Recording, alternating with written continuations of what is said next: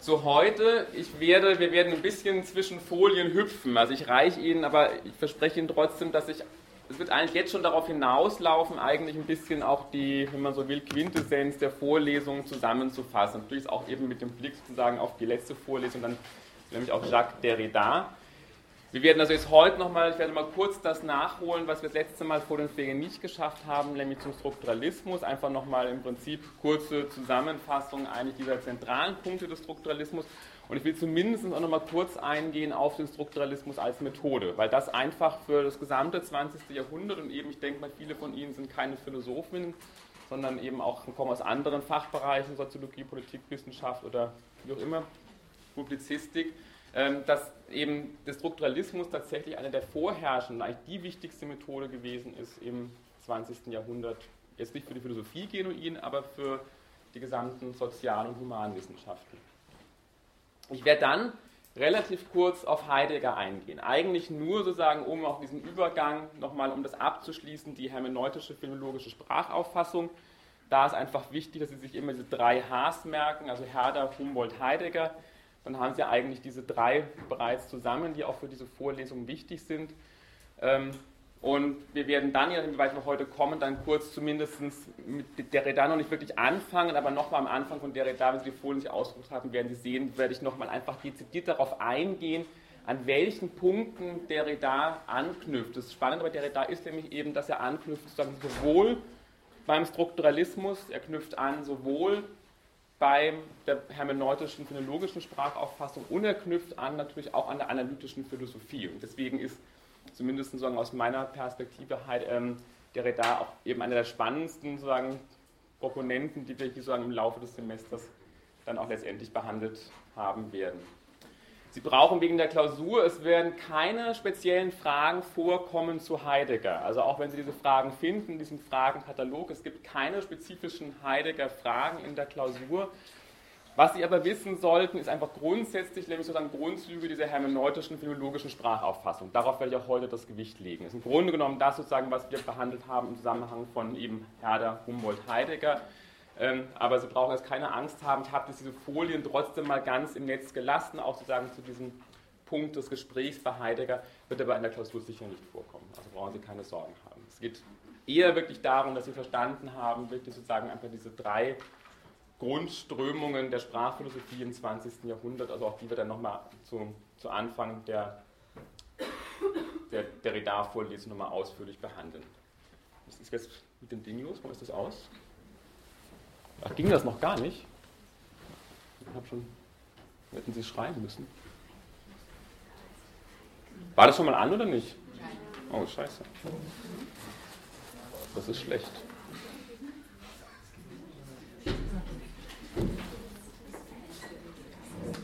Irgendwie dachte ich, das wäre schon angewiesen.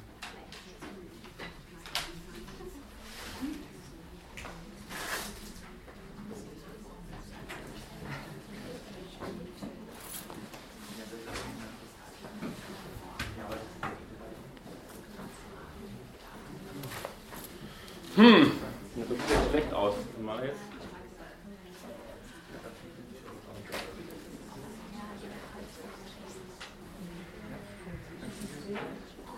Hier steht sofort Hilfe für Vortragende bei überfüllten Hörsälen. Das ist Service-Nummer. Also, da kommt gar nichts. Ne? Das ist irgendwie nicht gut.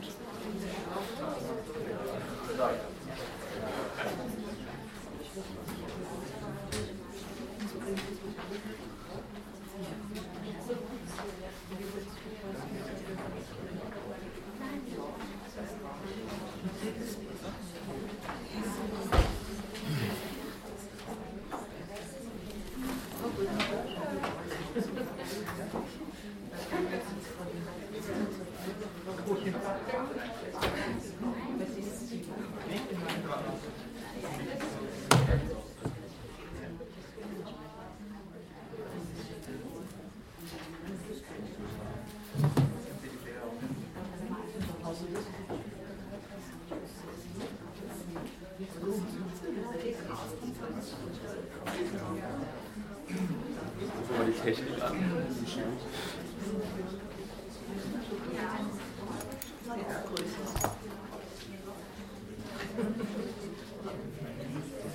Ja, guten Tag, Prossel. Ich bin in Schlosser 32 und der Beamer funktioniert nicht im Hauptgebäude. Okay, super, danke. Hm. Können Sie sich so setzen, dass diejenigen, die Folien ausgedruckt haben, irgendwie, dass sie immer mit reinschauen können? Ich meine, das ist blöd, aber irgendwie sonst. Also, dass sie immer einfach, dass sie ich immer sage, wo wir irgendwie gerade sind, geht das, ist jetzt ein bisschen blöd, weil ich irgendwie zwischen den Folien hüpfe.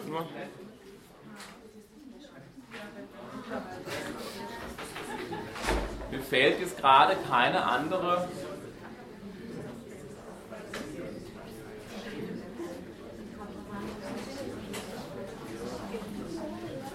Das schaut aber irgendwie auch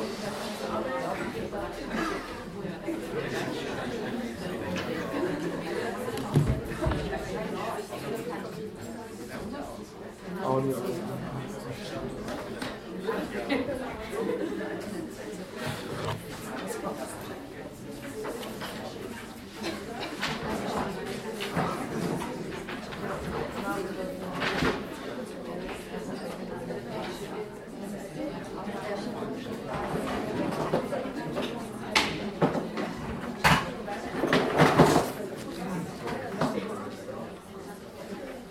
Er hat irgendwie auch offensichtlich keinen Strom.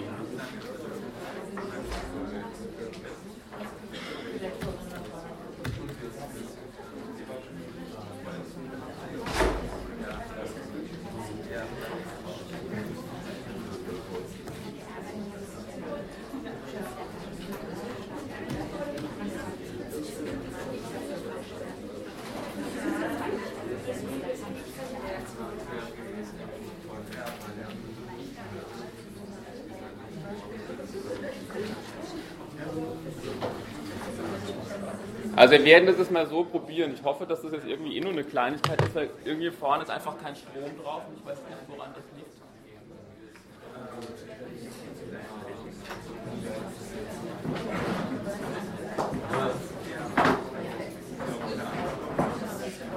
Ich will jetzt hier auch nichts Falsches machen. Okay, ich will noch mal kurz sozusagen eingehen. Sorry kurz eingehen auf das, was wir nicht behandelt haben, sozusagen vor den Ferien. Das war einfach diese Zusammenfassung, nennt sich das, diese Folie Saussure Sprachkonzeption Folie 35. Das sind also diese unterschiedlichen Punkte. Erstens antikonstruktialistisch. Haben Sie das? Können Sie mitgucken oder gar nicht? Nur zuhören. Okay, hören Sie einfach nur zu. Wir haben ja zunächst mal gesehen, also das ganz wichtig ist einfach diese vier Basisunterscheidungen, die haben wir ja ausführlich behandelt bei Saussure. Das war diese Unterscheidung gewesen von Langue und Parole, Synchronie, Diachronie, Signifikat, Signifikant und paradigmatische und syntagmatische Beziehungen. Das sozusagen sind diese vier zentralen Unterscheidungen und diese Begriffe sollten Sie auch wirklich sozusagen gut, gut im Kopf haben und behalten. Der Clou war nun der, dass tatsächlich Saussures Sprachkonzeption eigentlich was völlig Neues präsentiert, insofern sie eigentlich mit einer ganzen Reihe von sozusagen grundsätzlichen Annahmen der traditionellen Sprachphilosophie bricht. Und sagen, das ist so dieser Versuch, sozusagen das zusammenzufassen, was das letztendlich ausmacht, sagen, diesen, dieses innovative Potenzial des Strukturalismus oder eben von Saussure gegen der herkömmlichen Sprachkonzeption. Der erste Punkt ist der, dass er zumindest ganz klar deutlich macht, dass Sprache nicht kontraktualistisch zu verstehen ist. Das heißt, sie ist trotzdem natürlich kollektivistisch und sie bildet eine Institution. Aber sie ist kein Kontrakt, also kein Vertrag in dem Sinne, dass jetzt sagen, da eine Sprachgemeinschaft sind, da einzelne Sprecher zusammenkommen würden und dann willentlich sozusagen darüber ähm, sich einigen, welche Wörter was letztendlich bedeuten sollen. Das heißt also, sagen, natürlich sozusagen ist dann der Sprecher immer Teil einer Sprachgemeinschaft, aber diese Sprachgemeinschaft ist selber eine Institution und geht natürlich in diesem Sinne dem Sprecher oder der Sprecherin immer schon grundsätzlich voraus. Der zweite ganz wichtige Punkt, und damit bricht eigentlich wirklich, wenn man so will, Saussure auch mit dem ganz prinzipiellen Konzept des Zeichens überhaupt, dass er nämlich argumentiert, dass sagen, das sind jetzt nicht seine Worte, aber das ist der Versuch, das in diese Form zu bringen, dass Sprache, seine sprachliche Zeichen sowohl antireferenzialistisch sind als auch antirepräsentationistisch. Das heißt nicht, nochmal Vorsicht, dass die Wörter nicht auch Referenz haben können. Aber zunächst erstmal spielt es für ihn keinerlei Rolle, und zwar spielt es insofern keinerlei Rolle, als die Bedeutung oder der Wert eines sprachlichen Ausdrucks eben nicht dadurch bestimmt werden kann, dass ich darauf verweise, auf einen Gegenstand in der Welt, auf den dieser Ausdruck verweist, oder auf eine Vorstellung, die ich im Kopf habe. Sie erinnern sich ja, dass diese ganz grundlegende Frage, was ist eigentlich die Bedeutung eines Wortes, immer geantwortet wurde, naja, wenn wir die Bedeutung eines Wortes bestimmen wollen, zum Beispiel das Wort Baum, dann gibt es zwei Möglichkeiten. Ich kann darauf zeigen, also auf einen Gegenstand in der Welt gewissermaßen. Das wären referenzialistische Bedeutungstheorien, von denen haben wir eine ganze Reihe kennengelernt, von sagen, gerade Frege und Wittgenstein I. Oder eine zweite Variante war gewesen, naja, wenn wir wissen wollen, was ist die Bedeutung von dem Wort Baum, dann müssen wir eigentlich sozusagen in den Kopf gucken, sozusagen der, der einzelnen Sprecherinnen, sozusagen, was deren, was deren Vorstellungen ausmacht. Kommen Sie zum Helfen, oder? Ja. Ah, super. Dann los. Zettel müssen Sie nicht ausfüllen. Wie kann ich Ihnen helfen? Äh, der Beamer geht nicht. Und es ist auch irgendwie unten kein Strom drauf. Und, ähm, da ist auch unten alles aus einfach.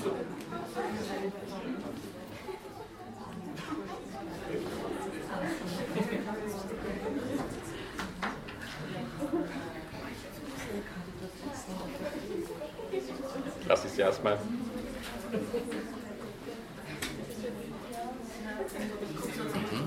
Also irgendwas müsste ja leuchten. Ne? Ja, das ist ja.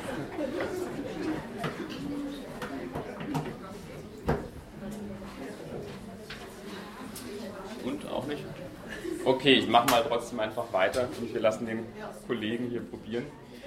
Ähm, also der Punkt ist, der sprachliche Bedeutung wird nicht über seinen die gängigen Erklärungsmuster bestimmt, nämlich Verweis auf die Welt oder Verweis auf die Vorstellungen, die ich im Kopf habe. Und bei Locke war genau die Frage, ja, der Punkt, was ist die Bedeutung eines Wortes? Die Bedeutung eines Wortes ist im Grunde genommen die Vorstellung, die Idee.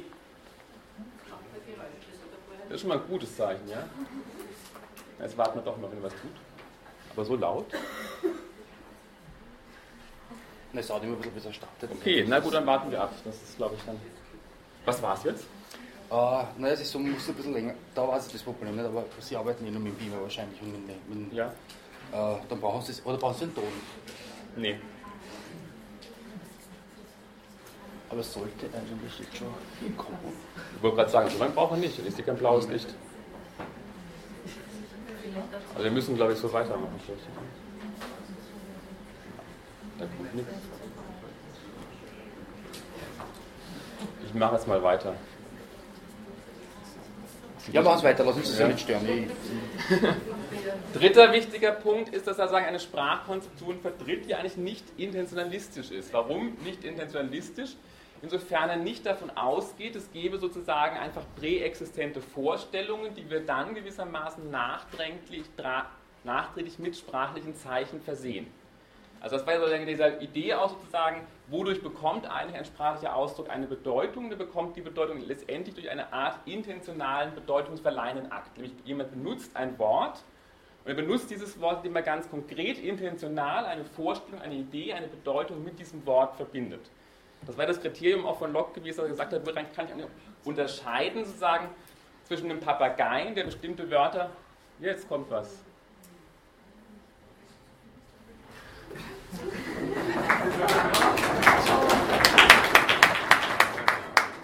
der beste Moment der Vorlesung. Ja, das passt wunderbar. Okay, super. Okay. Jetzt können Sie wieder schauen und müssen nicht zuhören. Soll ich heller machen, weil das gleich oder? Ja. Jetzt geht der Beamer wieder aus wahrscheinlich. Okay. Also sprachliche Bedeutung wird nicht sozusagen dadurch sozusagen hervorgebracht, dass jemand irgendeinen bedeutungsverleihenden Akt vollzieht. Vierter wichtiger Punkt ist der, dass an jede Sprachkonzeption eigentlich sprachlich holistisch betrachtet werden muss. Also Ausgangspunkt, und das ist auch eine ganz entscheidende Modifikation eigentlich gegenüber den ganzen Theorien, die wir bisher kennengelernt haben, dass ein sprachliches Element natürlich überhaupt erst sozusagen seinen Wert innerhalb sozusagen eines Systems, innerhalb der Sprache als Ganzem erhält. Also jeder Ansatz, der atomistisch vorgeht, atomistisch hieße, ich versuche Bedeutungen gewissermaßen additiv zu erklären. Ne? Also sagen, ich, die Idee sozusagen, ich könnte sagen, Bedeutungen auch eines Satzes additiv zusammensetzen, steht hier die Konzeption gegenüber, dass ein sprachliches Zeichen überhaupt erst seinen Wert oder Bedeutung innerhalb der Sprache als Ganzen erhält. Und, wenn man so will, der wichtigste Punkt, sozusagen, das ist auch das sozusagen ja die zentrale These gewesen, die Saussure vertreten hat, nämlich sagen, er vertritt im Grunde genommen eine Sprachkonzeption, die anti-essentialistisch ist. Warum anti-essentialistisch? Das sind keine Wörter, die er verwendet, aber der Punkt ist der, er sagt einfach, es gibt eigentlich in der Sprache nichts von vornherein Gegebenes. Es gibt weder von vornherein gegebene Vorstellungen, die irgendwo präexistent werden, noch gibt es sagen, Wörter, die irgendwo schon existieren würden. Es gibt, und das ist so dann der entscheidende Punkt, es gibt eigentlich nur Differenzen innerhalb der Sprache. Ein sprachlicher Ausdruck erlangt nur dadurch Bedeutung, dass er sozusagen etwas anderes nicht ist. Und es gibt in dem Sinne sozusagen in der Sprache nur Differenzen ohne positive Einzelglieder. Und das ist eigentlich wirklich sozusagen der radikal neue Gedanke, dass er in keiner Art und Weise versucht, Sprache oder sprachliche Bedeutung auf irgendetwas Positives zurückzuführen, also auf gegebene Vorstellungen oder Gegenstände in der Welt, sondern er sagt, sprachliche Bedeutung oder Sprache generell funktioniert eigentlich nur über Differenz. Jeder Ausdruck, auch jede sprachliche Zeichen, jeder Laut ist das, was er ist, eigentlich nur insofern er sozusagen das andere nicht ist, sich von dem gewissermaßen abgrenzt. Okay? Und das sozusagen ist wirklich der radikal neue Gedanke auch des Strukturalismus. Und das ist nun aber auch der Gedanke, der natürlich den Strukturalismus extrem attraktiv macht als Methode. Warum macht das den Strukturalismus attraktiv als Methode? Keine Idee?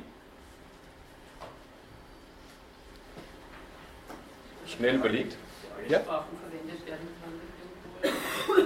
Ja, er kann für alle Sprachen verwendet werden, aber eben nicht nur das, sondern, und, und warum kann er das?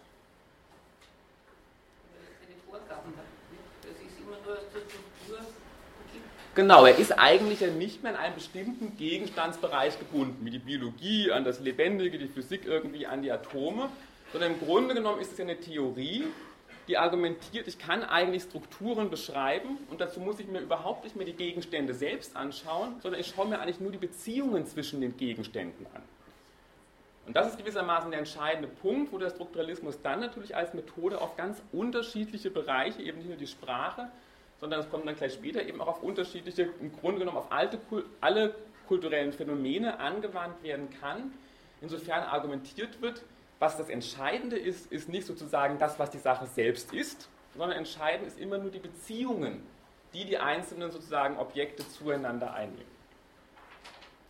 Ich habe das angedeutet, das Spannende ist ja auch hier bei Saussure, ähm, dass der Begriff Strukturalismus selber von Saussure gar nicht verwendet wird. Auch der Begriff der Struktur kommt, glaube ich, im Kur wirklich nur ganz selten vor und in der Form also auch gar nicht ähm, idiomatisch gebraucht. Der wird also erstmal von Roman Jakobson 1929 verwendet. Ähm,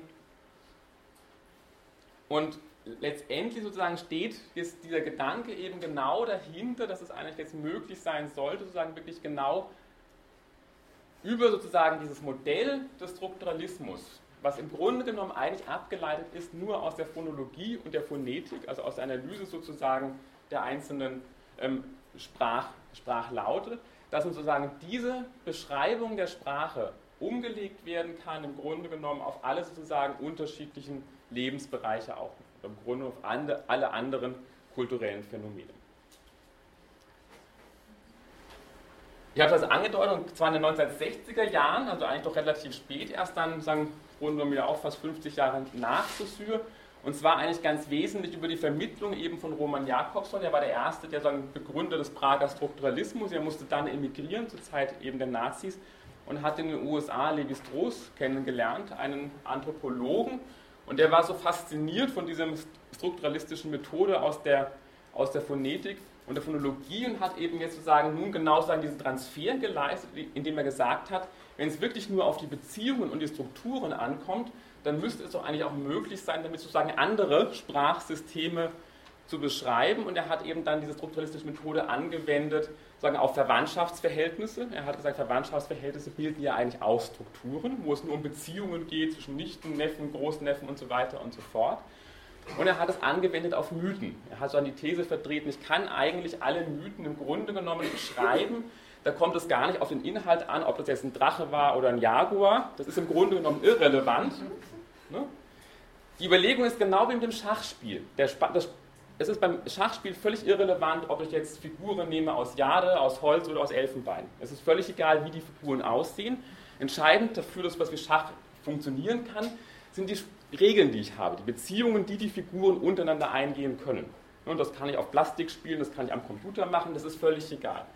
Und das ist dieselbe Überlegung. Ich kann Mythen erzählen, aber ob das jetzt sozusagen ein Mythos ist über eben einen Drachen, einen Jaguar oder irgendwie einen König, Grunde genommen ist das irrelevant, sondern es kommt ja nur auf die Beziehungen an, die die einzelnen Elemente zueinander eingehen. Das war aber nicht der Levi-Strauß, der die Nee, ich weiß, also, es gibt auch, glaube ich, keine Verwandtschaftsverhältnisse. In der Folge wird dann sozusagen dieser, dieser Ansatz des Strukturalismus übertragen auch auf andere, im weitesten Sinne kulturelle Phänomene. Also Roland Barth ist dann derjenige, der das anwendet auf die Mode, auch die Mode eben beschreibt als eine Sprache nach der strukturalistischen Auffassung, Alltagspraktiken, die Literatur, es wird dann ganz prominent sozusagen auf die Psychoanalyse übertragen, eben von Jacques Lacan, den Namen mit Ihnen was sagen, und sagen im Bereich sagen, der politischen Ökonomie oder auch des Marxismus von Althusser eben auf die Analyse sozusagen der Ideologie und der Produktionsverhältnisse. Okay, dazu noch Fragen? Also klar sein sollte sozusagen, dass diese, diese Stärke am Strukturalismus daran liegt, dass sie eigentlich sagen, frei ist sozusagen dadurch, dass sie sich nur über dieses Konzept der Differenz ihrem Gegenstandsbereich nähert, dass sie plötzlich in die Lage gerät, eben sozusagen davon zu abstrahieren und zu sagen, okay, das Interessante ist eben jetzt nicht mehr sozusagen, was die einzelnen Dinge selber sind, sondern das wirklich Spannende ist eigentlich die sozusagen die Relation der einzelnen Elemente zueinander, beziehungsweise die Funktion, die einzelne Elemente innerhalb sozusagen einer bestimmten größeren Struktur einnehmen.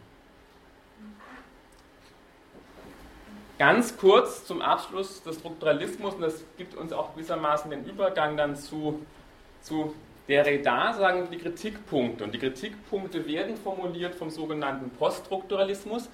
Der Name zeigt eigentlich schon, dass der Poststrukturalismus nicht etwas ist, was eigentlich sozusagen sich völlig abgrenzen würde vom Strukturalismus, sondern der Poststrukturalismus ist im Grunde genommen eigentlich, wenn man so will, eine Radikalisierung des Strukturalismus. Er kritisiert natürlich den Strukturalismus, aber er versucht ihn sogar, deswegen dieser, dieses Präfix Post, das ist kein Antistrukturalismus, das ist ein Poststrukturalismus. Er versucht eigentlich, das sind auch einfach Thesen von Lacan oder auch von Derrida, er versucht eigentlich im Grunde genommen die Thesen von Saussure eigentlich nochmal radikaler zu fassen und wenn man so will, ihren letzten metaphysischen Rest auch nochmal mit selbst zu reflektieren und sozusagen dekonstruktiv herauszuarbeiten. Der erste Kritikpunkt ist der, und das haben Sie ja bereits, haben wir auch ganz am Anfang gesehen, dass es offensichtlich sozusagen eine starke Form der Privilegierung gibt. Bei Saussure sozusagen, es wird im Grunde genommen eigentlich die Langue vor der Parole und dann nochmal die Synchronie vor der Diachronie privilegiert. Also es gibt sozusagen diesen ganz starken Fokus eben auf die Langue und dann Saussure argumentiert ja nur die Langue selber kann im Grunde genommen eigentlich Gegenstand auch der Sprachwissenschaft sein. Die Parole wird völlig ausgeblendet und die Diachronie wird gewissermaßen als Effekt sozusagen einzelner synchroner Zustände erklärt. Weiterer wichtiger Punkt ist, dass natürlich damit überhaupt Sprache als Objekt beschrieben werden kann, die Langue selber als ein klar umrissenes, sozusagen auch abgeschlossenes Objekt aufgefasst werden muss. Und hier sozusagen ist sagen, die, die ähm, Kritik des Poststrukturalismus, dass der Strukturalismus eine Sprache immer als ein geschlossenes, unzentriertes System begreift.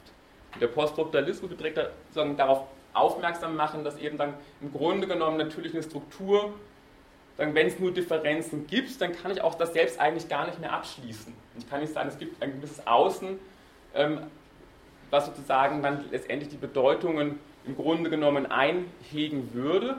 Aber dann besteht natürlich die Gefahr in der poststrukturalistischen Position, dass eigentlich sowas wie eine eindeutige Bedeutung überhaupt nicht mehr möglich ist. Und dann gewissermaßen, wenn Bedeutung oder Wert eines sprachlichen Ausdrucks immer nur in dem besteht, was es nicht ist, dann sozusagen gibt es, wenn man so will, eine Art unendlichen Verweis. Der wichtigste Kritikpunkt ist der, dass der Strukturalismus ganz stark dazu neigt, eigentlich das, was er an Strukturen herausarbeitet, selbst nochmal jetzt als universale Strukturen ahistorischer Art zu bezeichnen. Das tut ganz dezidiert Levi-Strauss. Er geht nämlich davon aus, dass das er herausarbeitet bei den unterschiedlichen Mythen, dass das gewissermaßen tatsächlich universale ahistorische Strukturen sind, die gewissermaßen als anthropologische Konstante allen Mythen zugrunde liegen. Was hier sozusagen als Gefahr besteht, ist, dass im Grunde genommen jetzt sozusagen über einen Umweg wieder so ein Essentialismus eingeführt wird, aber jetzt sozusagen kein Essentialismus der Substanz mehr, sondern, wenn man so will, eben ein Essentialismus der Struktur. Also das, was jetzt gewissermaßen als Essenz dem Ganzen zugrunde liegt, das wäre gewissermaßen diese universale Struktur. Es wird also wieder etwas als Essenz erklärt, aber eben ist es keine Essenz der Substanz, sondern eine Essenz der Struktur. Der Redar wird kritisieren, dass der Strukturalismus nach wie vor eigentlich an dem metaphysischen Zeichenbegriff festhalten wird. Und zwar insofern auch der Strukturalismus nicht darum herumkommt, sozusagen diese Unterscheidung zwischen dem Sinnlichen und dem Intelligiblen aufrechtzuerhalten. Also seine These ist, ich kann das jetzt hier nicht näher ausführen, dass auch der Strukturalismus natürlich noch sozusagen insofern in der Metaphysik befangen bleibt, insofern das Zeichen als etwas fasst, was aus dieser Dualität von Geistigem und Sinnlichem besteht. Die letzten Punkte war oben bereits angeklungen im Sinne dieser eben binären oder der Privilegierung der Langue gegenüber der Parole, ist generell die Kritik am Strukturalismus, dass er eigentlich ein System von binären Oppositionen favorisiert. Also alles kann, haben wir ja gesehen, Signifikat, Signifikant, Long, Parole, paradigmatische Beziehungen, syntagmatische Beziehungen, alles kann gewissermaßen aufgeteilt werden in solche dualen Oppositionen oder binäre Oppositionspaare. Der entscheidende Punkt ist aber der, dass dabei völlig vernachlässigt wird, dass diese binären Oppositionen niemals neutral sind, sondern immer schon hierarchisch aufgebaut sind. Also die sozusagen eine, der eine Wert ist immer sozusagen der bessere als der andere. Oder der eine Wert ist immer die Abwesenheit des anderen. Es handelt sich niemals einfach nur um sozusagen neutrale Oppositionen, sondern die sind immer schon in sich selber nochmal strukturiert und hierarchisiert. Der letzte Kritikpunkt, der kommt dann sozusagen von der Foucault'schen Diskursanalyse und eben auch der von Derridas Dekonstruktion, ist eben der Hinweis darauf, dass eigentlich vernachlässigt wird, sozusagen in den Strukturen selber oder auch sozusagen in dem Gebrauch der Sprache immer schon Machtmechanismen wirksam sind.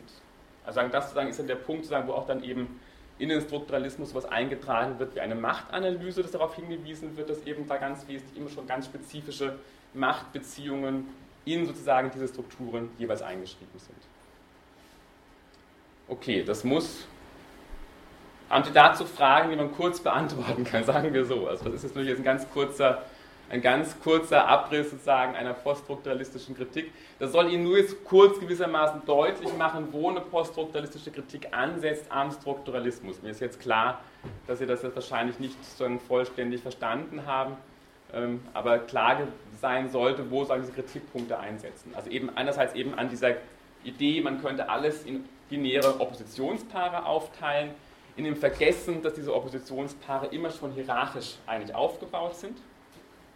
Und letztendlich eben auch, und das ist die stärkste Kritik, dass selber die Struktur ist plötzlich eben als universal gesetzt wird und damit sozusagen wieder ein Essentialismus eingeführt wird, den man vorher ja eigentlich, wenn man so will, loswerden wollte.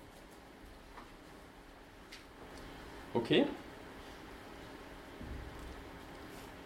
Schweigen.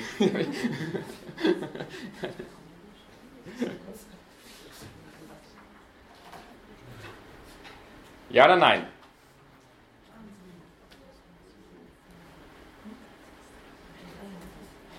Okay. Ich gehe jetzt über zu den Folien, sozusagen zu, zu den kurz, sozusagen eine kurz Intermezzo jetzt zu, zu Martin Heidegger. Ich spare jetzt sozusagen, also dann der Anfang mal kurz zum Überblick. Also es war, ich werde jetzt kurz sozusagen einen Rückblick geben auf Saussure und Humboldt. Bei den Saussure haben wir jetzt ausführlich gemacht. Ich werde also jetzt nur auf die Kritikpunkte eingehen dann kurz auf Humboldt.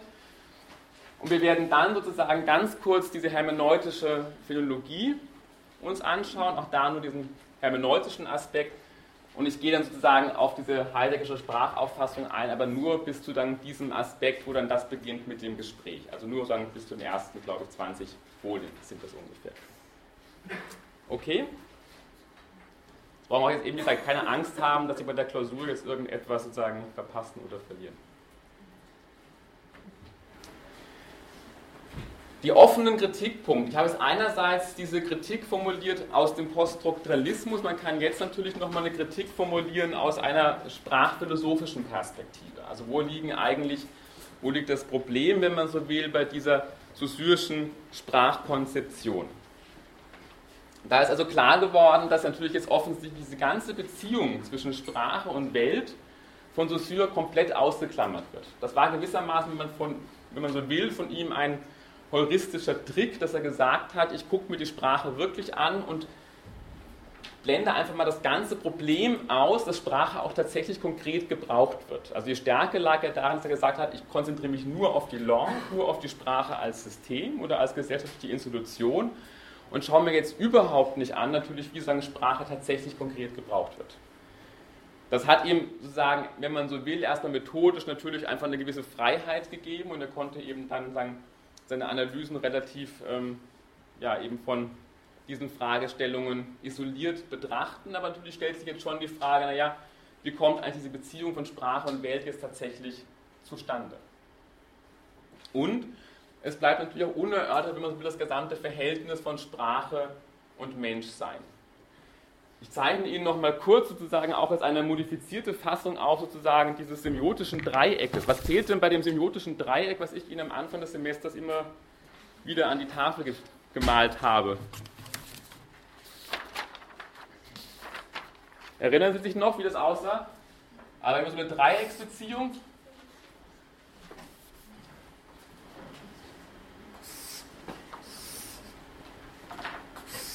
Wir hatten hier sozusagen immer den Gegenstand, den Baum. Wir hatten dann da, das war sozusagen dann die Vorstellung von dem Baum und wir hatten dann hier sowas wie die konkreten sprachlichen Zeichen. Also ich mache das mal so in diesen eckigen Klammern, den Lautbaum. Das war ja sozusagen unser semiotisches Dreieck gewesen, hat er daran auch versucht zu erklären, sozusagen, wie jeweils die unterschiedlichen Gewichtungen liegen, sozusagen, wenn man sozusagen jeweils diese unterschiedlichen Bereiche letztendlich thematisiert. Was fehlt komplett in diesem Dreieck? Der Mensch. Der Mensch, genau. Also eigentlich war das ja eine der ganz zentralen Fragen. Wir haben ja auch immer gefragt, ein Verhältnis von Sprache und Mensch, also genau ist demjenigen, der ja eigentlich die Sprache tatsächlich gebraucht. Das heißt, man kann also jetzt eben auch tatsächlich dieses symbiotische Dreieck einfach nochmal anders, anders malen oder konzipieren indem ich jetzt versuche, im Sinne eines Flanken, dann ist es weniger, es ist dann weniger, wenn man so will, ein semiotisches Dreieck, eher schon fast ein kommunikatives Dreieck. Und ich, mache, ich schreibe hier oben hin sozusagen den Zeichen Benutzer oder den Menschen.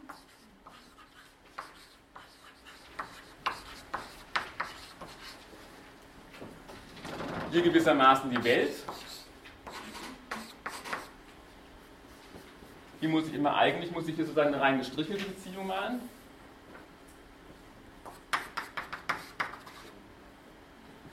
Und hier wäre die Sprache.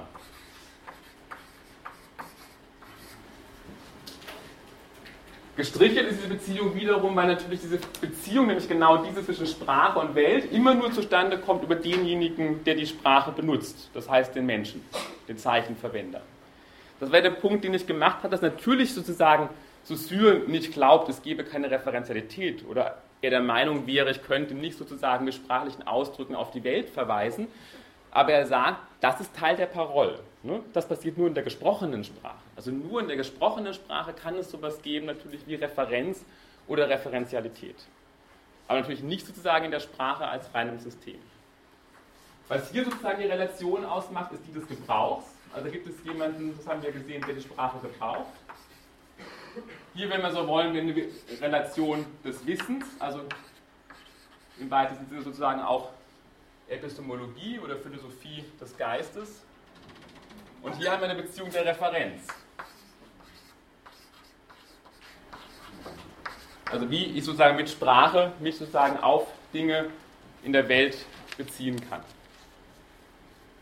Also auch das nennt sich semiotisches Dreieck, aber Sie sehen jetzt sagen hier, sozusagen wird nochmal ganz stark, das war vorher, wenn man so will, der Mensch ist nicht ganz rausgefallen, aber er ist nur als Wolke aufgetaucht. Ne? Also das war diese geistige Wolke, das waren die Ideen, die der Mensch natürlich hat. Aber hier sozusagen in, diesem, in dieser Reformulierung des semiotischen Dreiecks steht das jetzt oben nicht nur diese einzelne Wolke, sondern eben der Zeichenbenutzer und diese klar die Relation von Gebrauch, Wissen und hier eben Referenz von Sprache und Welt. Und wir sehen jetzt natürlich dann auch, wenn wir uns das dann weiter anschauen bei Humboldt oder Heidegger, dass natürlich auch Sprache offensichtlich ganz wesentlich mit der Art und Weise zu tun hat, wie Menschen untereinander natürlich auch kommunizieren. Also ihr müsst natürlich sozusagen dieses semiotische Dreieck immer sehr oft hinmalen und weil natürlich Sprache auch nur darin besteht, dass sozusagen natürlich sozusagen jemand diese Sprache selber nie sagen nur, nur von Einzelnen gebraucht würde, sondern eben immer schon eingebunden ist in eine dialogische Situation. Und das sozusagen ist genau der Punkt, der dann eben in der Hermeneutik gemacht wird, dass einerseits darauf verwiesen wird, also bei Herder und Humboldt, dass Sprechen und Denken oder Sprache und Denken immer schon ko-konstruktiv sind. Also wir haben sozusagen hier ein Verhältnis, was aufeinander einwirkt. Wir können nicht sagen, das Denken geht der Sprache voraus und umgekehrt, sondern Sprache und Denken gewissermaßen sind gleich ursprünglich und können gar nicht getrennt voneinander gedacht werden. Und was er ja auch betont, ist im Grunde genommen, dass Sprache selber eine ganz starke Objektivierungsleistung hat. Aber diese Objektivierungsleistung erfüllt sie überhaupt erst im zwischenmenschlichen Dialog. Also indem ich einen Ausdruck oder einen Gedanken artikuliere, wird er gewissermaßen objektiviert, stellt sich gewissermaßen auch vor mich hin, beziehungsweise wird diese Objektivierungsleistung nochmal verstärkt dadurch, dass ein anderer mir antwortet oder gewissermaßen mir sozusagen meinen Gedanken auch nochmal in seinen eigenen Worten zurückgibt. Das heißt also, der Punkt ist auch der, dass wieder die Sprache immer dialogisch gedacht wird und Sprache eben immer schon verwiesen ist, sozusagen auf ein anderes, ein anderes Du innerhalb der Sprache, auf das es gerichtet ist. Und von dem aber auch gewissermaßen natürlich sozusagen auch ein Anspruch an den Sprechenden immer schon zurückgetragen wird.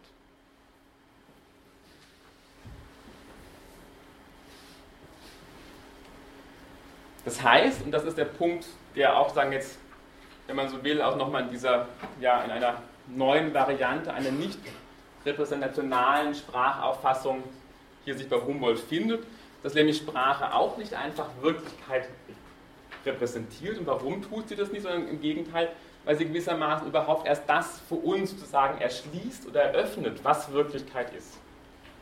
Also Sprache hat in dem Sinne eben auch hier eine ganz starke welterschließende, welteröffnende Funktion. Also hier wird nun wiederum Sprache nicht als irgendetwas gedacht, was nachträglich hinzukommt. Es kommt, sagen, Sprache kommt nicht nachträglich zum Denken hinzu, Sprache kommt auch nicht nachträglich zur Welt hinzu, sondern Sprache eröffnet gewissermaßen überhaupt erst für uns Denken oder Vorstellungen und, und Welt. Insofern ist ja auch Humboldt jetzt gar nicht so weit entfernt von Saussure. Denken Sie daran, dass ja auch Saussure gewissermaßen Sprache als einen Prozess der Artikulation begriffen hat und zwar wirklich im Sinne von Artikulation als Gliederung, und zwar als Gliederung zwischen diesem chaotischen Bereich der Vorstellungen, des Denkens und dem chaotischen Bereich der, der Laute. Ne, diese beiden Wolken, die ich aufgezeichnet habe, die verbinden werden können, so mit diesen einzelnen Strichen. Also dann geht es klar dass Sprache genau darin besteht, in dieser Form der Artikulation. Oder Sprache im Grunde genommen eigentlich dieser signifikative Prozess nichts anderes ist, als das Zerschneiden eben dieses Blattes Papier, wodurch dann überhaupt erst etwas entsteht wie Wert und Bedeutung. Wo ein Kritikpunkt ansetzen kann bei Humboldt, und das wird letztendlich von Heidegger formuliert, dass natürlich jetzt Sprache immerhin noch als eine Tätigkeit des sprechenden Subjekts oder des Menschen aufgefasst wird. Also wird immer noch, wenn man so will, eine starke Auffassung eines souveränen Subjekts gedacht, das Sprache verwendet und sozusagen Heidegger wird genau sozusagen diese Souveränität des Subjekts oder diese, wenn man so will, Vorgängigkeit des Subjekts vor der Sprache, die nochmal selber in Frage stellen. Okay? Gut, dann werden wir uns dann jetzt kurz angucken, sozusagen, was einfach diese zentralen Punkte sind. Mit der Philologie, das werde ich überspringen, das brauchen Sie sagen jetzt nicht im Einzelnen sich anschauen. Wichtig ist einfach nochmal klar zu machen, was eigentlich das Konzept der Hermeneutik bedeutet und natürlich auch dann im Sinne einer hermeneutisch-phänologischen Sprachauffassung. Wir haben ja schon gesehen, auch bei Humboldt und Herder, dass dann dass hermeneutische Sprachauffassungen sind und dass dieser Begriff der Hermeneutik endlich vom Verstehen kommt und auch eine sehr alte Disziplin ist. Also bereits ähm, im Griechenland von Sokrates und Aristoteles war eigentlich der Homer nicht mehr wirklich gut lesbar. Und man hat also bereits damals sozusagen eine hermeneutische Wissenschaft entwickelt, insofern man eben genau zu sagen versucht hat zu verstehen, ja, wie sind eigentlich diese Texte tatsächlich zu lesen. Das war bereits ein antiquiertes, altes Griechisch oder wir sind eben auch tatsächlich diese Göttersagen zu deuten. Die Hermeneutik hat dann natürlich sozusagen ihre neue Belebung auch bekommen mit der Auslegung der Bibel, also in dem Sinne eben des Verstehens, was sozusagen jeweils da als Botschaft, als Sinn transportiert wird in den Heiligen Schriften. Das heißt sozusagen, der Punkt ist der, sagen, Analyse ist im Grunde genommen so eine Reflexion auf sozusagen die Bedingungen der Möglichkeit, dass überhaupt Verstehen stattfindet aber der entscheidende Punkt und eben genau in dieser Position eben einer philosophischen Hermeneutik, wie sie ja auch dann prominent von Gadamer vertreten wird, ist der einfach zu argumentieren, dass wir ja eigentlich immer schon in Sinnbezüge eingelassen sind. Also der Punkt oder auch die entscheidende Wende an der Hermeneutik ist eben auch nicht die zu sagen, na okay, da gibt es sozusagen das Bewusstsein auf der einen Seite und das ist gewissermaßen leer, ne, wie das bei Locke war, da gibt es das Bewusstsein Tabula rasa, also eine leere Tafel, jetzt kommen die Sinneseindrücke und fallen sozusagen in dieses Bewusstsein hinein. Auf der anderen Seite gibt es die Welt oder die Sinneseindrücke.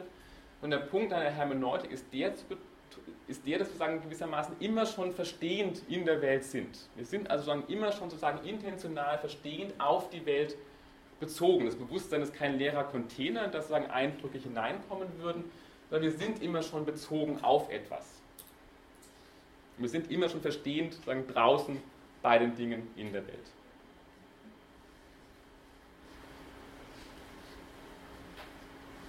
Soweit nachvollziehbar? Okay. Das heißt, das ist diese Position, die dann auch nochmal bei Heidegger, wenn man so will, radikalisiert wird, dass eben jedes Sein oder jedes Dasein immer schon verstehendes Sein ist. Das ist das Punkt, der Punkt ja auch bei Heidegger sozusagen eine Kennzeichnung des Daseins ist eben sozusagen dasjenige Sein, was sozusagen immer schon nochmal beim Sein ist und das Sein versteht. Der Punkt ist der, dass wir also immer schon sozusagen etwas auch als etwas verstehen. Diese Als-Struktur ist eben auch ganz wichtig für diese intentionale Struktur des Verstehens. Wir verstehen immer schon etwas als etwas. Wir hören schon immer ein Geräusch als ein Geräusch und sei es auch nur als ein Geräusch, das uns gewissermaßen irritiert oder sagen stört oder sagen aus dem Konzept bringt. Also ein Geräusch, das wir eben nicht kennen. So wie uns vorhin aufgefallen ist, dass der Beamer plötzlich anfängt zu rauschen, da war das irgendwie sozusagen plötzlich ein neues Geräusch und das war die Hoffnung irgendwie, dass dieses Ding jetzt endlich wieder funktioniert. Die These, die da im Weiteren noch dahinter steht, ist die, dass eigentlich sozusagen jedes Verstehen immer schon sprachlich ist. Und wenn ich sage, diese Konzeption, also wir sind immer schon verstehend im Grunde genommen draußen bei den Dingen, wir sind immer schon eingebettet in Sinn- und Verstehensbezüge und nun sozusagen wieder die zentrale These auch von Gadamer und Heidegger zu sagen, dass eigentlich jedes Verstehen immer schon sprachlich ist. Klar ist natürlich auch hier, dass offensichtlich hier dann wiederum ein anderes Konzept oder auch eine weitere Konzeption von Sprache wieder mit ins Spiel kommt. Denken Sie wieder an diese beiden sagen, großen Traditionslinien, sagen, die wir da aufgemacht haben, zwischen sozusagen Sprache als epistemologischen Problem und Sprache als sozusagen Wesensbestimmung des Menschen, dass hier natürlich sozusagen Sprache jeweils ganz anders verstanden wird auch jeweils, wenn man so will, in einer engeren Konzeption, also Sprache als Problem und eben auch eher sozusagen immer verbunden ist mit einer gewissen instrumentalistischen Sprachauffassung und auf der anderen Seite Sprache als das, was überhaupt erst den Menschen zum Menschen macht. Okay? Bringen wir mal ein längeres Zitat von Heidegger zur Erläuterung. Zunächst hören wir nie und nimmer Geräusche und Lautkomplexe, sondern den knarrenden Wagen, das Motorrad. Dass wir aber zunächst Motorräder und Wagen hören, ist der phänomenale Beleg dafür, dass das Dasein als in der Welt sein je schon beim innerweltlich zu Handelnden sich aufhält und zunächst gar nicht bei Empfindungen, deren Gewühl zuerst geformt werden müsste, um das Sprungbrett abzugeben, von dem das Subjekt abspringt um schließlich zu einer Welt zu gelangen. Das Dasein ist als wesentlich ist als wesenhaft Verstehendes zunächst beim Verstandenen. Was hier deutlich wird, dass dann Heidegger ganz radikal mit jeder Auffassung bricht. Es gebe sozusagen erst eben das Bewusstsein, wie bei Locke, das ist gewissermaßen leer und es kommen gewissermaßen da Sinnesdaten hinein. Es springt gewissermaßen unser Verstand an, fängt, fängt an, diese Sinnesdaten zu dekodieren und sagt dann, okay, das ist ein Geräusch. Und er sagt, unterstreicht hier, dass wir eigentlich immer schon sozusagen, dass das sozusagen, hier wird in dieser Konzeption würde Verstehen immer schon als ein sekundärer Prozess gedacht. Erst sind die Sinnesdaten, die sind roh, ungefiltert und Verstehen ergibt sich gewissermaßen sukzessiv sekundär sozusagen aus diesem ersten Prozess. Und er dreht, wenn man so will, diese Relation genau um und sagt, nee, wir sind eigentlich immer schon verstehend bei den Dingen. Wir hören sozusagen das Motorrad, wir hören nicht ein Geräusch, analysieren das dann als sozusagen das Geräusch eines Motorrades, sondern wir hören das Motorrad. Ne? Wir hören sozusagen das Schlagen der Tür. Wir hören das Glockenläuten der Kirche. Und selbst wenn wir etwas hören, was wir nicht kennen, dann hören wir es genau als etwas, was uns unbekannt ist, was wir eben sagen nicht, nicht wahrnehmen können.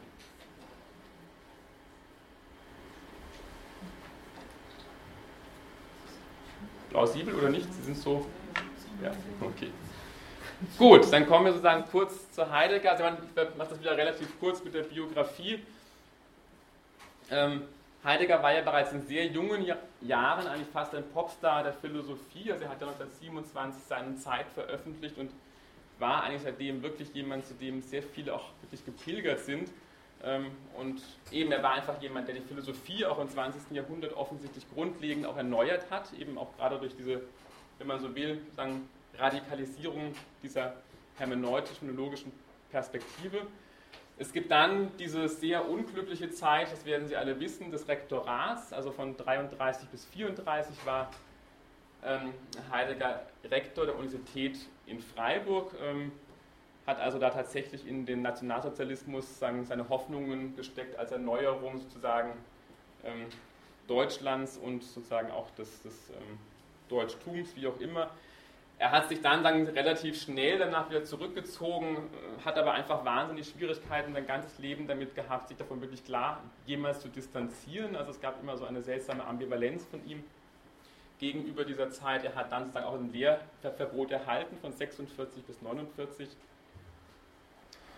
Und sagen, die wichtigen sozusagen auch ähm, ja, sprachphilosophischen Überlegungen sagen, oder Texte sind einerseits eben in dieser Frühzeit schon entstanden, auch in Vorlesungen in den 30er Jahren. Und es gibt dann eben nochmal diese späten Texte zur Sprache, die sind aus in einem Sammelband veröffentlicht von 1959 unter dem Titel Unterwegs zur Sprache. Worum geht es Heidegger, wenn er über Sprache nachdenkt? Und da auch ist er wirklich radikal. Also er fragt eigentlich, nach der Sprache selbst. Also er will, und das ist der Punkt, er will eigentlich Sprache nicht mehr von einem Dritten her verstanden wissen. Er will sie auch dezidiert sozusagen nicht als Objekt, als Gegenstand einer Analyse betrachten, sondern er will versuchen zu verstehen, sozusagen, wie wird Sprache als sie selbst gewissermaßen vernehmbar. Also er versucht sozusagen eine Annäherung an die Sprache, die nicht mehr sozusagen die Orientierung der objektiven, empirischen, positiven Naturwissenschaften ist, die immer versucht, wie das ja auch Saussure gemacht hat, die Sprache zu isolieren als ein Objekt, was ich eben dann auch sagen, als Objekt untersuchen kann und als dieses Objekt auch dann Gegenstand werden kann der, der Wissenschaft. Und er fragt dann nach der Sprache tatsächlich selbst und wie die Sprache selbst als sie selbst vernehmbar. Was da natürlich ganz wesentlich in den Mittelpunkt gerät, ist das Verhältnis von Sprache und Mensch. Das ist deutlich geworden, also wenn wir immer schon verstehen, sozusagen in der Welt sind und auch ausgehend natürlich von Humboldt gedacht, dass die Sprache das ist, sozusagen, was die Welt überhaupt eröffnet und erschließt, dann ist sozusagen dieses Verhältnis von Sprache und Mensch ein ganz zentrales. Und dann, das ist der entscheidende Punkt, kann natürlich auch dieses Verhältnis von Sprache und Mensch nicht mal als ein rein instrumentales aufgefasst werden. Also das ist ja sicherlich die Konzeption, die sagen, durchgehend ist in der gesamten Geschichte der Sprachphilosophie, dass sobald Sprache als ein Mittel der Kommunikation oder als ein Mittel sozusagen, als ein Ausdrucksmittel gedacht wird, wird Sprache eigentlich reduziert auf ein Mittel, auf ein Instrument. Und genau sozusagen gegen sozusagen diese Reduzierung der Sprache auf eine rein und ein reines Instrument oder Mittel der Kommunikation. Gegen diese sagen, Position versucht sich Heidegger ganz dezidiert abzugrenzen. Ne? Also in dem Sinne sagen Abgrenzung, der erste Punkt, den habe ich schon genannt, der wird ganz klar. Also eigentlich ist eine dezidierte Abgrenzung genau von allen Positionen, die Sprache als sagen, instrumentalistisch verstehen, die auch Sprache sozusagen rein verstehen als ein bloßes Zeichensystem, was in dem Sinne eben auch eine, ja, wenn man so will, in diesem semiotischen Dreieck einfach nur auch eben ein Mittel darstellt innerhalb dieser Abbildungsbeziehung zwischen der Außenwelt und dem Bereich des Geistigen. Und sozusagen, dass ja, Sprache als immer etwas verstanden wird, was sozusagen einem ganz spezifischen Zweck dient. Also sagen, dass so die Konzeption eben auch, dass der Mensch sich im Grunde genommen die Sprache als eine weitere Fähigkeit unter anderem auch noch erfunden hat, um sich eben besser in der Welt zurechtzufinden. Oder weil ihm halt langweilig war bei Rousseau, da wurde die Sprache erfunden, weil der Mensch sich irgendwie austauschen wollte mit anderen, weil am Lagerfeuer sonst zu fad gewesen wäre. Ähm, also all diese Konzeptionen, dass die Sprache einfach nur ein Mittel wäre, ein weiteres Vermögen oder eine weitere Fähigkeit, die der Mensch sich ausgedacht hat, neben anderen Fähigkeiten auch, die versucht sozusagen Heidegger zurückzuweisen und eben ein Sprachverständnis zu entwickeln, was eben die Sprache als, als solche in den Blick nimmt und nicht mehr sozusagen aus einer, wenn man so will, neutralen dritten Außenperspektive betrachtet. Also klar ist sozusagen, wenn natürlich dieses Verhältnis auch von Sprache und Mensch ein wesentlich sozusagen intrinsisches ist, dann gibt es auch offensichtlich gar keinen neutralen Außenstandpunkt mehr, von dem aus wir die Sprache betrachten könnten.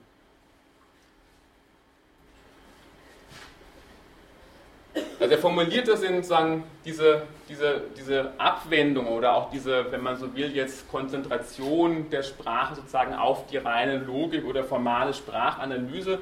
Ähm, ich glaube, dieser Text, das Zitat ist aus den 30er Jahren, also hier geht die Kritik natürlich auch sozusagen gegen das, was man analytische Sprachphilosophie bereits nennt. Also es gab ja auch die Auseinandersetzung zwischen Carnap und Heidegger. Also Heidegger kennt natürlich diese, sagen, wenn man so will, Sprachauffassungen des, des Wiener Kreises und des logischen Empirismus und genau sozusagen diese Reduktion der Sprache einerseits sozusagen auf ein reine, reines Instrument des Menschen einerseits und auf eine reine logisch-grammatikalische Struktur, diese Reduktion versucht er zurückzuweisen. Und diese verengte Sprachauffassung charakterisiert er folgendermaßen. Also erste, erster Punkt dieser Auffassung wäre der, dass Sprache wird in ein gesondertes Gegenstandsgebiet abgedrängt. Also sie ist sozusagen ein Gegenstand unter anderem und kann als solcher eben auch Gegenstand der Wissenschaft sein. Zweiter Punkt, die Sprache wird in einen Bereich abgedrängt, der nicht so umfassend scheint wie das formale Denken der Logik. Also hier sozusagen ein klarer Hieb gegen die logische Analyse der Sprache, wo also argumentiert wird, dass Sprache prinzipiell eigentlich mangelhaft wäre oder in irgendeiner Form defizitär. Also gegen diese Auffassung versucht er sich auch zu wenden. Weil natürlich argumentiert wird, wir müssen eigentlich die Logik verstehen. Das Logik ist die grundlegende. Wenn wir die Logik verstanden haben, dann sozusagen erledigt sich im Grunde genommen die Sprache von selbst. Dritter Punkt wäre der in dieser reduzierten Sprachauffassung, Sprache ist zweitrangig, ist sekundär, sofern sie nur Ausdrucksmittel ist. Auch das ist klar, sie ist einfach nur gewissermaßen einfach nur sozusagen ein Mittel der Repräsentation, sie ist nur Ausdrucksmittel, auch das natürlich eine vorherrschende Auffassung im Prinzip seit Platon, der sagt, naja, wenn uns irgendwie die Sprache offensichtlich nicht in der Lage ist, sichere Erkenntnis zu vermitteln, dann versuchen wir es doch lieber ohne die Sprache. Ne? Also Sprache wird aber trotzdem natürlich immer als ein sekundäres Ausdrucksmittel gedacht, auf das wir dummerweise irgendwie nicht ganz verzichten können. Das war ja auch schon die Einsicht gewesen von Locke und Leibniz. Aber prinzipiell würde man schon gern darauf verzichten, wenn es in irgendeiner Form möglich wäre. Und viertens, die Erfassung der Sprache ist für uns durch die herrschende Logik vorgeformt. Also hier auch nochmal der Seitenhieb gegen den logischen Empirismus, der davon ausgeht, eigentlich im Grunde genommen, ähm, ja, müssen wir unsere historisch kontingenten Einzelsprache verstehen, ausgehen sozusagen von einer grundsätzlichen Analyse der logischen und grammatischen Strukturen, die allen Sprachen allen historisch kontingenten Einzelsprachen zugrunde liegt.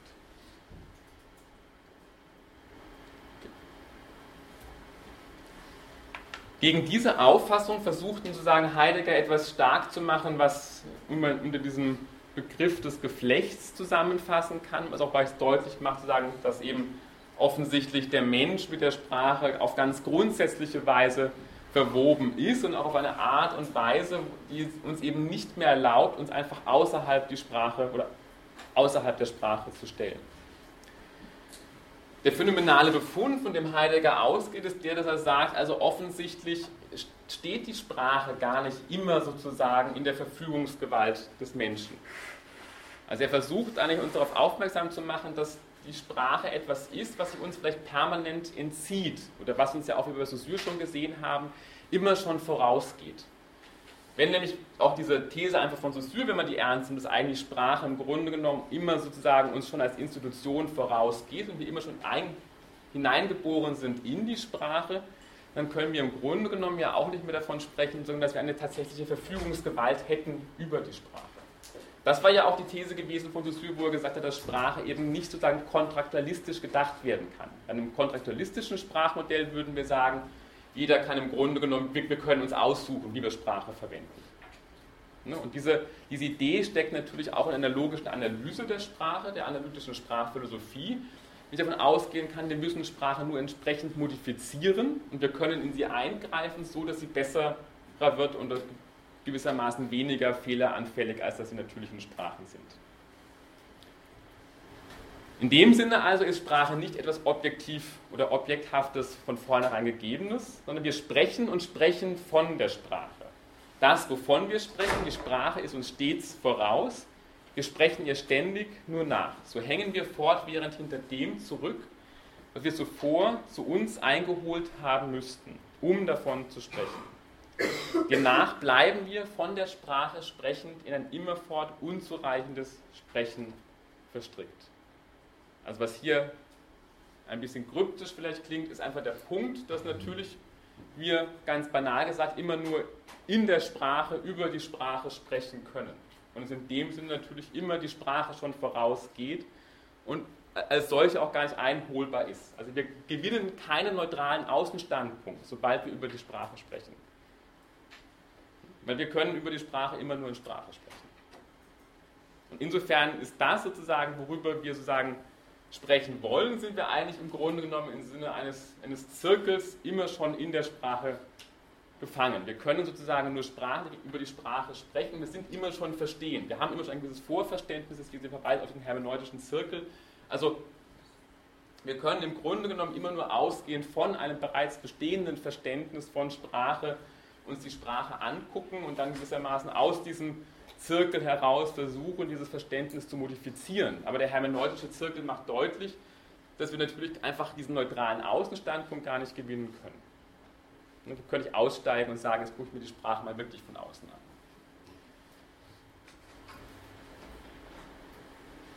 Der Punkt ist auch der, dass eben, ja? Die Verfügungsgewalt, also wir finden nicht die richtigen Worte, die kann man sich ja erlernen. Man kann ja sein Lexikon erweitern und die Verfügungsgewalt selbst bestimmen, indem man einen Sprachschatz erweitert.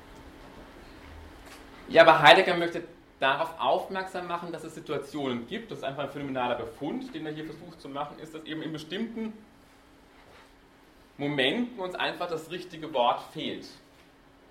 Ne? Das muss jetzt nicht nur sein, dass uns einfach jetzt der Wortschatz zu klein ist, also nicht nur einfach ein rein quantitatives Problem, sondern dass uns sagen auch, dass wir irgendwie nicht das wirklich finden sozusagen in der Sprache, was wir sozusagen ausdrücken wollen.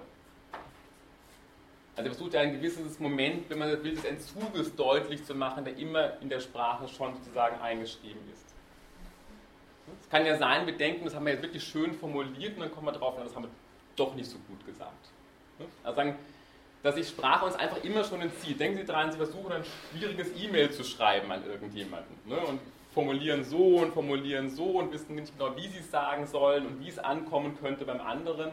Also wo ja auch schon klar wird, also das ist irgendwie unwegbar, die Sprache. Die Sprache selber sozusagen als solche, ne, es gibt immer dieses Moment, sozusagen, auch dieses, bei Humboldt ja schon sagen, jedes Verstehen ist ein Nicht-Verstehen, also eine Differenz, wenn man so will, in der Sprache, im Moment des Entzuges, der uns sozusagen ja immer schon entgleitet. Klar ist auch, dass natürlich eine Definition, also eine abschließende, von wirklich in diesem Sinne des Wortes eben sozusagen eine Bestimmung der Sprache letztendlich eigentlich unmöglich ist, insofern natürlich jede Definition der Sprache, das, was bestimmt werden soll, sozusagen, immer schon Teil dieser Definition selber ist. Also das Definierende ist natürlich in die Definition immer schon selbst mit eingeschrieben. Und in dem Sinne soll der Versuch, eben die Sprache letztendlich als das zu verstehen, und dass wir immer schon verstrickt sind in Form eben eines Geflechts, aus dem wir nicht hinauskommen und dass wir auch in dem Sinne eben niemals abschließend definieren können. Wir können natürlich Sprache definieren, aber sozusagen diese Definition wird niemals eine feststehende oder abschließende sein, sondern wird immer eine Definition sein, die natürlich das, was sie definieren möchte, sozusagen definierend mit, mit beschreiben muss.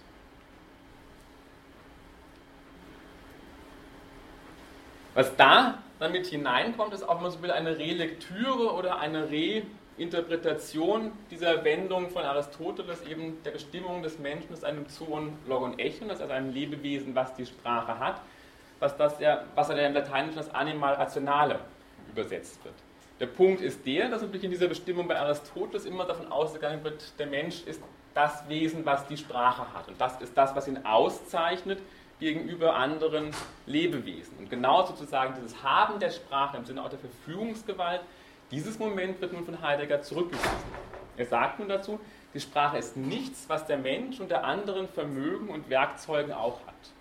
Also auch klar sozusagen hier dieser Punkt, diese Zurückweisung der Sprache als eines reines Werkzeugs, einem reinen Instrument, sondern jenes, was den Menschen hat. So oder so sein Dasein als solches von Grund aus fügt und bestimmt.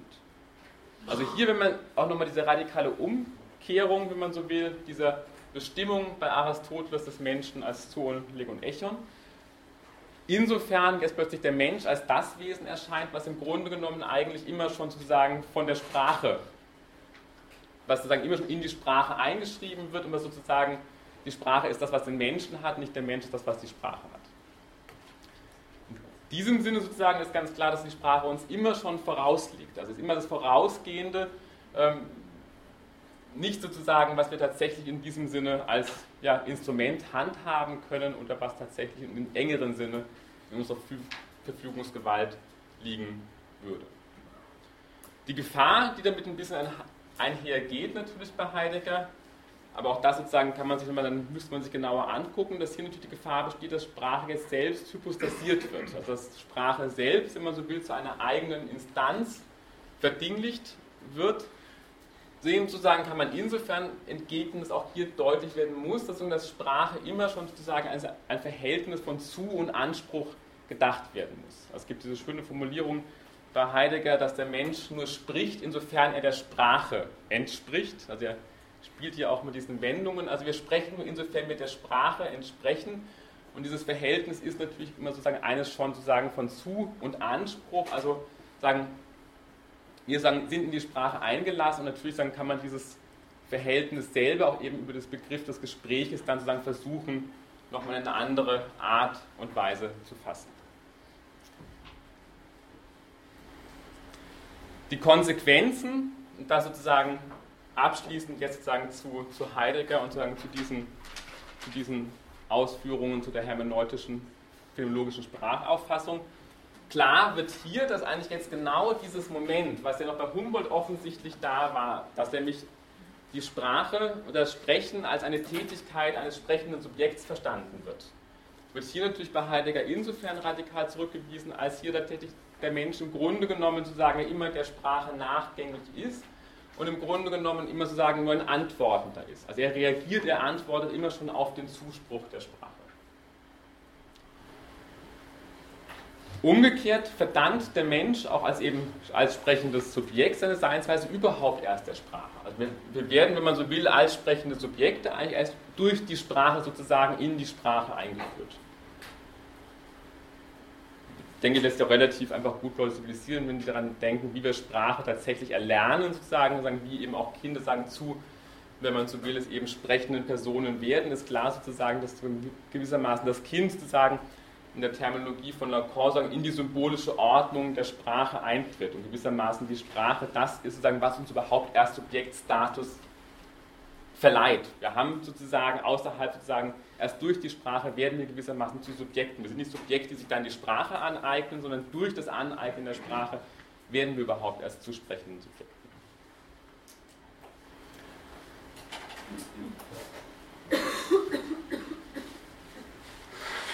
Ja, und hier nochmal also eben auch diese Unterstreichung und die Betonung, was wir ja auch schon bei Humboldt oder bei Herder gesehen haben, stärker bei, bei Humboldt, dass hier natürlich die Sprache das ist, was uns überhaupt erst Welt erschließt. Also dass in der Sprache ganz wesentlich ein welteröffnender und welterschließender Charakter liegt. Also auch hier sprachlich irgendetwas ist, was einfach nur sozusagen jetzt nachträglich hinzukommt, um Welt zu repräsentieren sondern dass Sprache sozusagen als das, was immer uns schon vorausgeht, überhaupt erst das sozusagen ist, in dem sozusagen Welt sichtbar wird. Also sagen in diesem Sinne von hier dieser Formulierung, dass sagen, sich sagen, das Sein überhaupt erst sozusagen in, in der Sprache zeigt und zum Erscheinen kommt.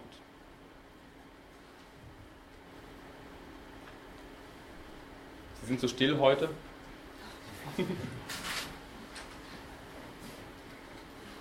Okay,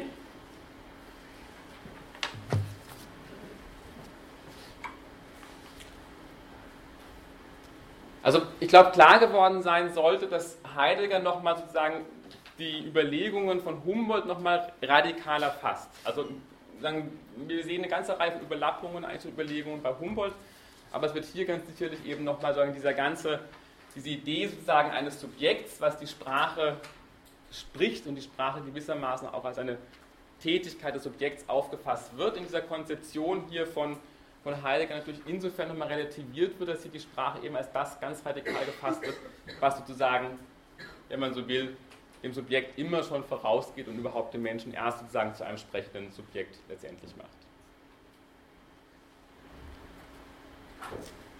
Okay, gut, dann wechseln wir hier sozusagen jetzt zur, wir werden mit der Reda nicht mehr anfangen, aber ich werde heute einfach versuchen, jetzt nochmal diese drei ganz zentralen ähm, Sprachströmungen des 20. Jahrhunderts jetzt nochmal aufzunehmen, also jetzt nochmal Wiederholung. Von daher ähm, sagen, bleiben wir jetzt doch relativ immer bei der Sache. Also ich werde einfach versuchen, nochmal diese drei Anknüpfungspunkte, nämlich Saussure oder den Strukturalismus erstens, den wir nochmal am Anfang abschließend behandelt haben.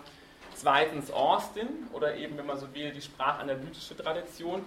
Und drittens Heidegger als ganz zentrale Anknüpfungspunkte, von denen ausgehend der Derrida sozusagen seine Überlegungen zur Sprache und zum Zeichen entwickelt. Wir werden heute nicht mit Signatur eigenes Kontext kommen, das dann fürs nächste Mal. Okay, Grunde genommen ist nichts Neues, aber ich versuche das Ganze jetzt nochmal anders zu formulieren oder nochmal aus einer anderen, anderen Perspektive nochmal noch mal deutlich zu werden.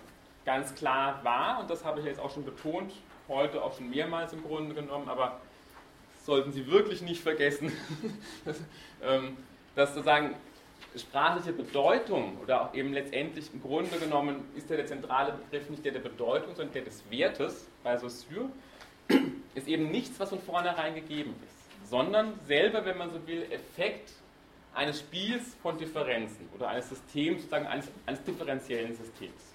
Also Bedeutung entsteht oder Werte von sprachlichen Zeichen entstehen genau nur sozusagen, insofern diese Zeichen immer schon Teil sozusagen eines Systems sind, was sich nur sozusagen über Differenzen konstituiert.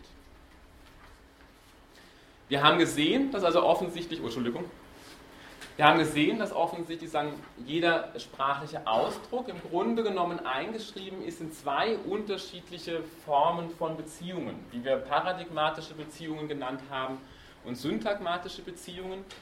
Die syntagmatischen Beziehungen waren die Anreihungsbeziehungen, sagen gewissermaßen sagen, in Präsentia, wie Saussure das formuliert. Also dieser Beispielsatz, den ich hatte, der komische Satz, aber der Kinder der Lehrer teilt den Kindern eine Belehrung. Also da stehen diese einzelnen Ausdrücke der Lehrer den Kindern in einer syntagmatischen Anreihungsbeziehung in Präsentia. Und jedes Zeichen unterhält nochmal sozusagen paradigmatische Beziehungen zu anderen Zeichen innerhalb des sprachlichen Systems. Und diese Beziehungen sind sozusagen reine Beziehungen in Absentia. Also das sind Beziehungen rein virtueller Art, insofern jedes jeder Ausdruck gewissermaßen nochmal sagen, in Beziehung steht zu Ausdrücken, die an dieser Stelle in dem Satz auch hätten stehen können. Und das sind dann rein virtuelle Beziehungen. Wenn ich jetzt sozusagen diese Grundfrage, ich habe das ja immer wieder auch im Laufe der Vorlesung thematisiert, welche Antworten geben eigentlich diese unterschiedlichen Ansätze oder Theorien, Philosophien auf die Frage, was heißt es, einen sprachlichen Ausdruck zu verstehen, dann könnten wir jetzt mit Saussure antworten, naja, wir verstehen dann einen sprachlichen Ausdruck, wenn wir gewissermaßen wissen, in welchen syntagmatischen und paradigmatischen Beziehungen ein Ausdruck jeweils stehen kann. Also was sozusagen seine möglichen Kombinationsbeziehungen sind und was seine möglichen Gegensatzbeziehungen sein können. Also wir sind dann sozusagen kompetente Sprecher unserer Sprache, wenn wir wissen, sozusagen, wie jeder Ausdruck sagen, syntagmatisch, wie er verwendet werden kann im Satz und wenn wir wissen, sagen, in welchen paradigmatischen Beziehungen der Ausdruck jeweils steht. Wenn wir, erlangen gewissermaßen ein Wissen darüber, was ein Substantiv ist und sagen, was ein Subjekt ist, ein Prädikat ist, ein Satz, sagen, und in welchen Beziehungen diese einzelnen Wörter zueinander stehen. Welche Kritikpunkte lassen sich an dieser, sagen jetzt eben strukturalistischen Sprachauffassung formulieren? Der Punkt ist der, dass natürlich mit Differenzen einerseits total überzeugend ist, zu sagen, also Bedeutung entsteht eigentlich überhaupt nur über Differenz, aber umgekehrt ist ja der Punkt der, dass wir eigentlich nur dann Differenzen tatsächlich feststellen können, wenn wir uns die Bedeutungen kennen. Also wir können ja nur sagen, es besteht zwischen Bein und Pein eine Minimalpaarbeziehung, also eine minimale phonetische Differenz, weil wir wissen, dass im Deutschen Bein eine andere Bedeutung hat als Pein. Also offensichtlich dann haben wir hier ein Problem, dass wir eigentlich Differenzen nur bestimmen können, wiederum durch einen Rekurs auf Bedeutungen. Was auch klar geworden ist, dass offensichtlich eine Theorie, die also jetzt nur ausgehend von sprachlichen Strukturen, also nur in dieser Konzentration auf Gelong, eine ganze Menge anderer Dinge einfach nicht erklären kann. Also sie kann sogar nicht erklären, warum sozusagen jetzt bestimmte, einfach bestimmte ähm, sprachliche Unterschiedungen überhaupt Bedeutungen erlangen. Also warum sozusagen bestimmte Differenzen überhaupt letztendlich bedeutungsvoll werden oder warum lautliche Differenzen gewissermaßen semantisch gehaltvoll werden. Es gibt ja auch sozusagen lautliche Differenzen innerhalb der Sprache, die nicht semantisch gehaltvoll werden. Der entscheidende Punkt ist sicherlich der, und das ist der zweite, nämlich diese ganze Ausgrenzung der Parole, dass natürlich diese Konzeption von Saussure überhaupt nicht erklären kann, warum ich mit ein und demselben, mit einer derselben sprachlichen Äußerung ganz unterschiedliche Sachverhalte bedeuten kann oder ganz unterschiedliche Sprechakte vollziehen kann. Also in der Konzeption von Saussure kann natürlich sozusagen ich überhaupt nicht erklären, dieser Hund ist bissig, sozusagen, dass ich mit diesem Hund ganz, dass ich mit diesem Ausdruck ganz unterschiedliche Dinge innerhalb einer Sprache tun kann. Ganz klar, weil er genau diese Ebene der Parole natürlich völlig aus, ausklammert und selber nicht mehr thematisiert. Aber klar wird also offensichtlich ja auch, dass ich eben sprachliche Bedeutung und das Verstehen von sprachlichen Ausdrücken eigentlich nie nur auf die Langue konzentrieren kann. Also hier natürlich der Einwand wieder aus einer, wenn man so will, pragmatischen Sprachauffassung, die sagt, naja, Sprache besteht eigentlich immer schon im Gebrauch. Wir müssen genauso in diese Perspektive hier, das ist das sozusagen, diese Relation hier, wenn man so will. Ne? Das ist ja das, wenn wir hier den Saussure nochmal nehmen, dann hat er eigentlich hier, steht im Grunde genommen sozusagen diese sprachliche Zeichen. Ne? Also hier sagen Signifikat und Kant.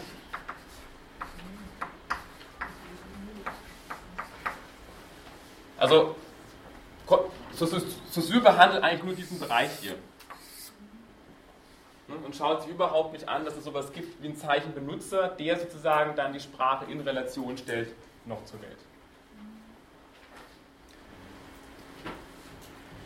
Der Punkt aus der Perspektive des Poststrukturalismus ähm, sagen, formuliert wäre eigentlich der, dass man argumentieren kann, damit eine Bedeutung überhaupt bestimmbar ist, muss im Grunde genommen sozusagen das Spiel der Differenzen, also wenn jede Bedeutung nur dadurch entsteht, dass sie etwas anderes nicht ist, das heißt durch ein Spiel von Differenzen, dann muss eigentlich die Sprache als System abschließbar sein, damit aus etwas entstehen kann, tatsächlich wie eine Bedeutung. Das würde sozusagen immer nur sozusagen jede Bedeutung wiederum jede Differenz auf andere Differenzen verweisen, also ich muss gewissermaßen eine, eine geschlossene Struktur annehmen, damit sozusagen etwas sagen wie eine eindeutige Bedeutung letztendlich zustande kommt.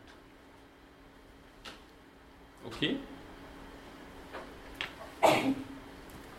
Die zentrale Einsicht bei Austin war gewesen, haben wir gesehen, dass Sprache, das hat er ja auch deskriptiven Fehlschluss genannt, dass eben Sprache nicht nur darin besteht, Welt zu beschreiben, sondern dass wir eben sagen, wenn wir sprechen mit sprachlichen Äußerungen, tatsächlich etwas tun. Das heißt, wir verändern Dinge in der Welt, wir vollziehen Handlungen, wir schaffen Fakten im Grunde genommen mit widersprachlichen Äußerungen.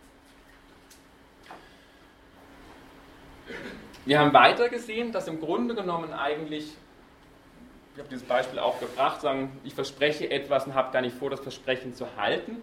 Das sagen die erste Stärke eigentlich war auch von, von Austins Theorie, dass er eigentlich das, was die illokutionäre Kraft oder die Rolle einer sprachlichen Äußerung ausmacht, dass das eigentlich sagen, nicht nur von der Intention des Sprechers abhängt, sondern er wesentlich darauf verweist, dass im Grunde genommen sozusagen das bestimmt wird sozusagen die Form von den konventionellen Regeln und von dem Kontext der gesamten Äußerungssituation. Also ob der Hund ist bissig jetzt verstanden wird als Warnung oder als Drohung oder als Kaufempfehlung oder als Feststellung irgendwie gegenüber dem Arzt, hängt jetzt dann nicht nur von meiner Intention ab, sondern ganz wesentlich vom Äußerungskontext und sozusagen von den konventionellen Regeln, die bestimmen sozusagen, welche Handlung ich mit einer bestimmten Äußerung vollziehen kann. Wenn wir das jetzt wieder umlegen auf diese Frage, was heißt es eigentlich jetzt sagen, eine sprachliche Äußerung zu verstehen, dann heißt das sagen, derjenige versteht eine sprachliche Äußerung, der weiß, welche lokutionären, illokutionären und perlokutionären Akte ich genau mit dieser Äußerung in der Welt vollziehen kann. Verstehe dann diese Äußerung, der Hund ist bissig, wenn ich weiß, welche Akte ich mit dieser Äußerung in der Welt vollziehen kann.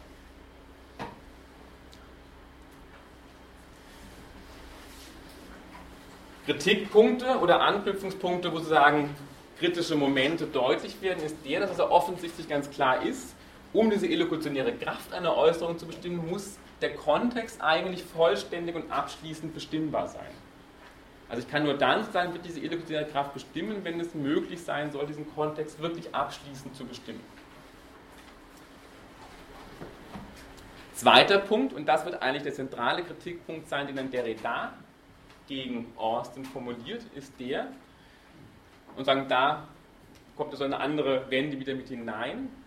Das nämlich jetzt genau wir haben ja gesehen, darauf hingewiesen, auch wenn wir das nicht ausführlich behandelt haben, dass ja Austin in seiner ganzen Theorie der sogenannten Unglücksfälle sagt, wir wollen aber eine Art von Äußerungen dezidiert ausschließen.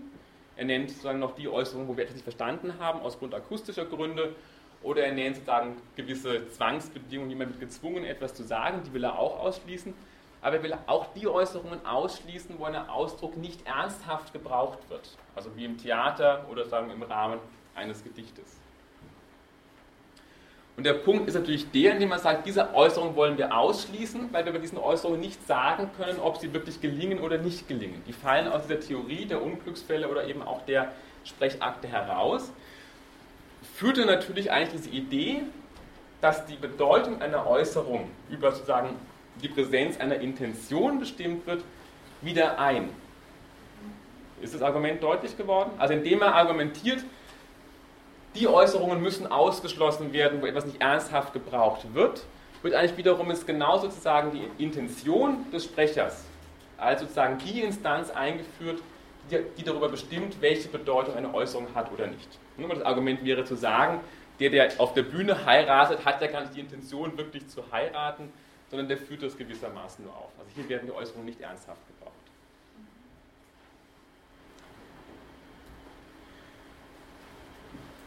Dritter, oder dritte wichtige Strömung, die wir jetzt gerade ja kurz kennengelernt haben, sozusagen, war, war Heidegger gewesen. Ähm, klar war hier also Sprache, das war jetzt relativ kurz, Sprache ist also offensichtlich nicht sozusagen, was der Mensch einfach hat, ne, als ein Vermögen oder Werkzeug, unter anderem eben als Mittel der Benennung oder eben als ein Mittel um Bewusstseinsinhalte zu kommunizieren, sondern offensichtlich sind wir sozusagen durch die Sprache in unserem In der Welt sein, aber auch in unserem Mitsein mit anderen ganz grundsätzlich immer schon bestimmt. Das heißt, das war der Punkt zu sagen, es gibt kein Außerhalb der Sprache, sondern die Sprache ist das, was uns immer schon vorausgeht. Wir können in, dieser, in diesem Sinne auch niemals sagen, eine, eine sozusagen neutrale Außenposition gewinnen und sozusagen das dritte war das, was ich auch ausführlich schon behandelt habe, dass natürlich sozusagen offensichtlich auch die Sprache, jeder Versuch, die Sprache zu definieren, natürlich sich nur innerhalb der Sprache überhaupt vollziehen lässt. Also es wird uns niemals gelingen, eine definierte, abschließende Definition der Sprache zu liefern. Wenn man jetzt versuchen würde, das mit Heidegger zu übersetzen, die Frage, was heißt das eigentlich, eine Äußerung zu verstehen, sehen wir hier bei Heidegger eine ganz radikale andere Antwort.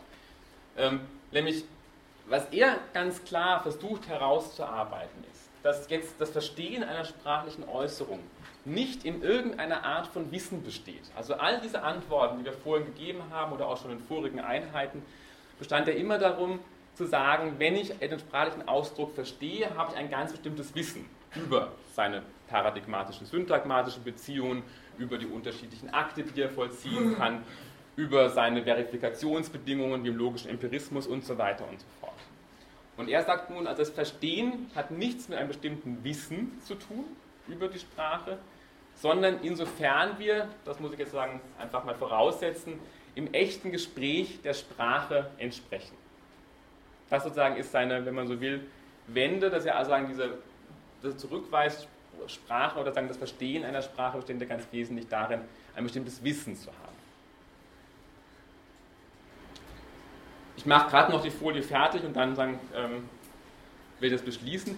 Welche Kritik lässt sich in dieser Konzeption von Heidegger formulieren? Ich habe es vorhin bereits schon kurz angedeutet, dass natürlich die Gefahr irgendwo besteht, ein gewisses Unbehagen, dass hier die Sprache tatsächlich zu einer Art seltsamen ontologischen Instanz hypostasiert wird. Also die Sein überhaupt erst für uns dann erscheinen lässt. Also man hat das Gefühl, dass eben jetzt plötzlich die Sprache das ist, was alles bestimmt. Ne? Also das ist diese Gefahr darin, dass plötzlich die Sprache so eine, wenn man so will, omnipotente Instanz wird. Das muss ich jetzt vorlesen, deswegen ist es ein relativ langer Satz, das kann ich jetzt frei gar nicht formulieren. Manche Dinge muss man in der Philosophie einfach in Sätzen schreiben. deswegen werde ich auch diesen Satz jetzt hier vorlesen. Der Punkt ist der, dass man natürlich jetzt einwenden kann, das zumindest, es sei nur angedeutet, das wird vielleicht nicht ganz deutlich werden, weil wir das mit dem Gespräch nicht ausführlich behandelt haben, aber klar ist geworden, auch die Stärke, zwar beschreibt es Heidegger Bedeutung nicht mehr als etwas, das im Bewusstsein, das heißt in der Intention, in meinem Kopf, oder in der Welt, Gegenstand, Kontext und so weiter präsent ist, aber, und das ist der Punkt, er bringt nun diese Idee eines echten Gesprächs mit ins Spiel. Insofern er jetzt genau davon ausgeht, dass eigentlich nur im echten Gespräch tatsächlich sowas stattfindet, wie Verstehen, hypostasiert er jetzt im Grunde genommen oder schafft eine quasi ideale Situation, in der wir scheinbar unmittelbar beim Besprochenen sind und schafft somit gewissermaßen sagen wiederum eine Art privilegierten Zugang sagen, zum, zum Sein im Sinne eben einer unmittelbaren Erfahrung. Ist das aber ist jetzt nicht so wahnsinnig schlimm, wenn Sie es jetzt nicht nachvollziehen, Sie schüttelt den Kopf. Also der Punkt ist nur der, dass genau indem er einerseits sagt, das Verstehen besteht nicht mehr in einem spezifischen Wissen und der Bedeutung nicht mehr versucht zu erklären über Intentionen, Vorstellungen über, oder über eine außersprachliche Referenz, sondern über sozusagen diese ideale, quasi ideale Situation eines echten Gesprächs, führt er jetzt wiederum trotzdem über die Situation des idealen Gesprächs unter der Hand zumindest diese Idee eben ein, es gäbe so etwas wie einen unmittelbaren Zugang sozusagen zu dem Sein selber. Und das wäre gewissermaßen dann diese, dieses Moment sozusagen eines echten Gesprächs oder eines echten Verstehens. Und sicherlich der wichtigste Kritikpunkt ist bei Heidegger der, dass natürlich das alles irgendwie gut und schön sein mag, so eine Kritik an der Sprache, aber ganz klar ist, dass natürlich ein positives Wissen über die Sprache nach Heidegger überhaupt nicht mehr möglich ist. Ne? Weil Heidegger eigentlich immer schon sagen würde, sobald ich Sprechaktheorie betreibe, sobald ich sowas mache wie Sprachanalyse, sobald ich versuche, die Struktur der Sprache zu bestimmen, habe ich das Wesen der Sprache immer schon verfehlt. Ne? Kann man zwar sagen, ja, das ist irgendwo vielleicht richtig, aber es ist auch komisch, weil im Grunde genommen damit jede Wissenschaft oder jedes Wissen über die Sprache im Grunde genommen von vornherein ausgeschlossen wird. Okay, vielen Dank für Ihre Geduld. Entschuldigung, dass ich überzogen habe und ähm, ja, dann nächste Woche. Vielleicht ganz kurz zum Abschluss. Also, wenn Sie jetzt den ganzen, ein sehr schwerer Text, der, der ähm, wo ist er? Na, das habe ich da nicht drauf. Versuchen Sie einfach sozusagen diese letzten, lesen Sie wenigstens kurz den Anfang von Derrida und die letzten zehn Seiten. Das ist da, wo er anfängt mit der Auseinandersetzung von Austin. Dann sagen, hätten Sie, haben Sie auch schon viel gewonnen tatsächlich. Okay, danke.